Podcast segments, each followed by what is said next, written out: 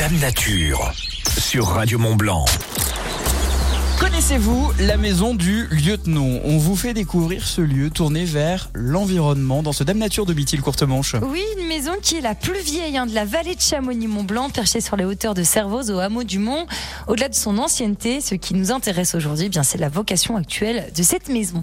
Elle est devenue un centre d'interprétation sur l'agriculture de montagne, son environnement, ses produits et ses savoir-faire. On écoute Armand, il est responsable de la maison du lieutenant animateur Nature Montcourriot. C'est la façon de dire que c'est pas un musée dans le sens où on parle pas d'avant ou du passé, mais plutôt de l'actualité. Le sujet principal du site, c'est l'agriculture de montagne aujourd'hui dans la vallée de Chamonix.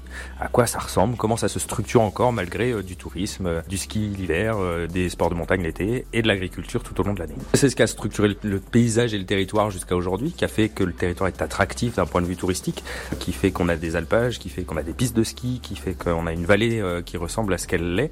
Et c'est le principe du lieu aussi, c'est de, de ne pas rentrer que par une exposition, c'est d'y rentrer aussi par euh, une table, une restauration, mais aussi des ateliers, des conférences, des spectacles. En d'autres termes, hein, ceux qui s'y arrêtent peuvent donc y découvrir une exposition permanente. Elle est intitulée L'agriculture de montagne, cœur du territoire, mais pas que, puisque cette maison hein, se veut vivante, comme nous l'explique Armand Courriot, responsable hein, toujours de la maison du lieutenant animateur nature. C'est toute cette logique du centre d'interprétation, c'est de dérouler le fil de la thématique avec plusieurs entrées. Donc on a les expos, mais on a à chaque vacances scolaire des programmes d'ateliers autour des savoir-faire, de l'agriculture. Donc ça va de feutrer la laine, effectivement, en passant par le four à pain qu'on a dans le jardin. Donc on, on, apprend à faire du pain et à le cuire au four à pain. Donc ça c'est des ateliers, mais on va avoir aussi des conférences tout au long des vacances scolaires, sachant que et c'est tout l'enjeu, c'est qu'on parle de l'agriculture et donc des produits.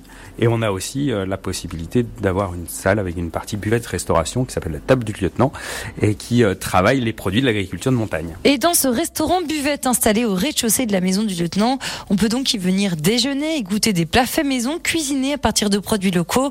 Le tout dans le but de prolonger hein, cette sensibilisation à l'environnement local jusque dans l'assiette, comme l'explique Séverine Jean Roy, gérantante de la table du lieutenant. Voilà, exactement. Donc jusque dans l'assiette en choisissant nos produits, donc en les prenant le plus possible en circuit court et en local. Donc on se déplace dans les fermes de proximité pour récupérer vraiment le plus possible de produits. Et euh, après, quand on trouve pas en local, et eh ben on travaille avec des produits bio. Et on essaie vraiment tout, tout, tout. C'est-à-dire que de la farine, le beurre, euh, qui sont des produits dits secondaires, et eh ben ça va être du local et de la ferme. C'est un choix aussi de faire justement quelque chose d'abordable, de faire une cuisine familiale, donc pour que les gens aient envie, euh, aient l'impression un peu d'être comme à la maison. La différence, c'est qu'ils sont servir, quoi, et qu'ils apprécient ça dans un superbe cadre. Tout ça réuni fait qu'on arrive à proposer des bons produits. Et pour ceux qui voudraient y passer le bout de leur nez, la maison du lieutenant est ouverte toujours, tous les jours, du mercredi au dimanche de 10h30 à 23h. C'était Dame Nature sur Radio Mont Blanc. À retrouver également en podcast et sur radiomontblanc.fr.